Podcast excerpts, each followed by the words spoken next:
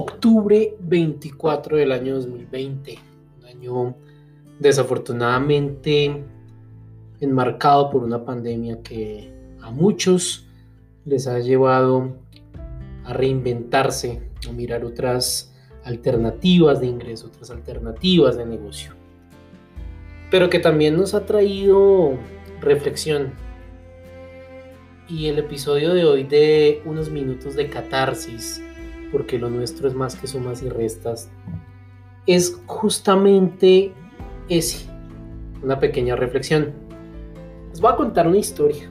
Resulta que ayer fui a peluquearme y yo nunca había entrado en un diálogo directo con la persona que me corta el cabello.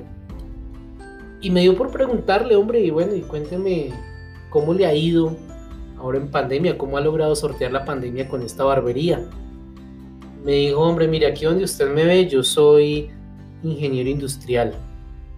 Yo desafortunadamente tuve malas experiencias ejerciendo mi profesión, pues agradezco mucho el conocimiento adquirido en la universidad, pero las experiencias laborales desafortunadamente no fueron las mejores.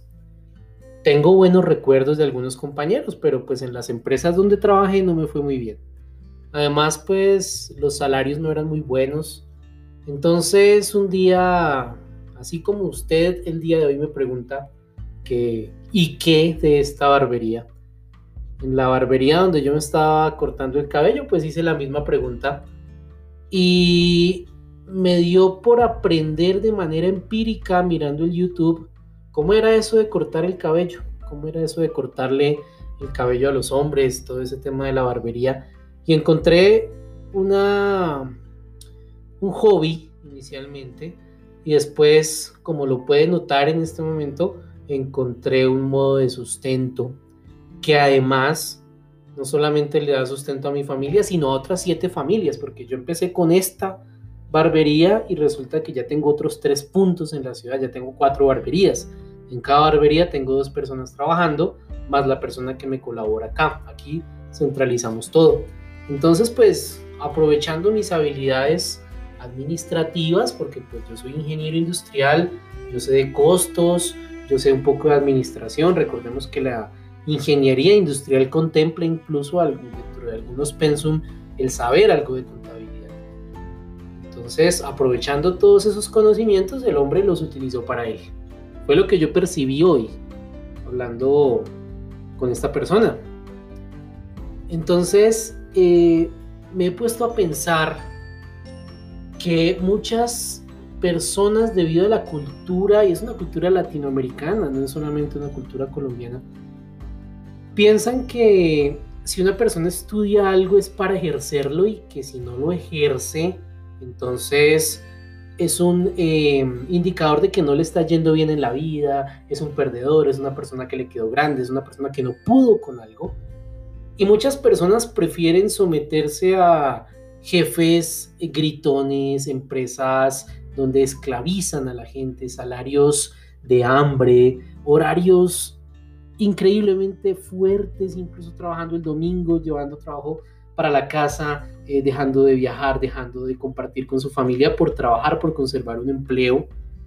Y prefieren someterse a eso solamente para decir es que estoy ejerciendo mi carrera porque yo para esto estudié, yo dediqué tiempo, dediqué, eh, le invertí dinero, una especialización, lo que sea.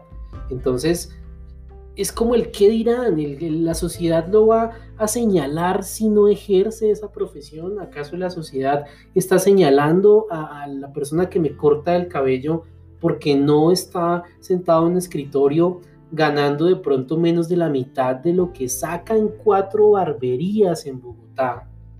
Y pensando en poner otra en Melgar porque su novia vive en Melgar y quiere poner una barbería allí en Melgar. Una persona que tiene esa visión a veces es por debajeada y señalada porque no ejerce su profesión. ¿No será que eso nos está pasando a nosotros los contadores públicos? ¿Quién dijo, quién se inventó o qué tipo de adoctrinamiento recibimos en la universidad que nos conduce a pensar que si no estamos prestándole servicios a otras personas, entonces no estamos ejerciendo la contaduría pública? ¿Eso quién se lo inventó? Ese, ese gen, ¿de dónde viene? Por Dios, si yo soy contador público y un día me doy cuenta de eso, y me doy cuenta que en vez de prestarle los servicios a otros, hago de cuenta que yo soy mi propio cliente y que me voy a prestar un servicio a mí mismo, ese día de pronto encuentre algo similar a la felicidad laboral.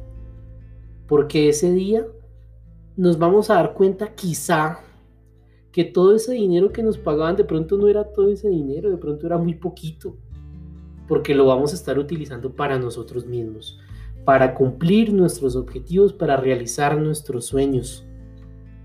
Dicen a veces en burla, es que a veces me dan ganas de poner un puesto de empanadas. ¿Y por qué no? No piense solamente en un puesto de empanadas. Piense que en un tiempo va a tener dos, tres, cinco puestos de empanadas, algunos locales que se va a expandir por toda Colombia, que va a poner puestos de empanadas afuera, que va a exportar. ¿Por qué no? Porque la sociedad de pronto tiene encasillado al contador y tiene una figura de contador que es que es el que llena los formularios, es el que llena las declaraciones, es el que firma, es el que, es el que, es el que. Resulta que no. Y si todo esa suma de es el que, es el que, es el que, nosotros la colocamos en una bolsa y la utilizamos para nosotros mismos, para alimentar nuestras ideas de negocio, que no necesariamente deben ser prestar más servicios, o sea, y si las utilizamos para nosotros mismos y nos damos cuenta que puede funcionar, que esa asesoría que le hago al vecino y que de pronto me paga mal si me la hago a mí mismo, de pronto me va mejor. Con el negocio que siempre soñé. Puede ser las empanadas, puede ser transporte, puede ser lo que sea. Si se pone a manejar un taxi, piense que lo va a comprar y que va a tener siete taxis en el futuro. ¿Por qué? Porque usted es contador, porque usted es organizado, porque usted estudió principios de administración, porque usted sabe de derecho. Entonces, la catarsis de hoy, eh, inspirada en la historia de lo que en apariencia es un humilde barbero, nos trae a todos una gran lección. 24 de octubre del 2020, este fue el cuarto episodio de Unos Minutos de Catarsis, porque definitivamente Definitivamente, sin lugar a dudas, lo nuestro es más que sumas y restas. Buenas tardes.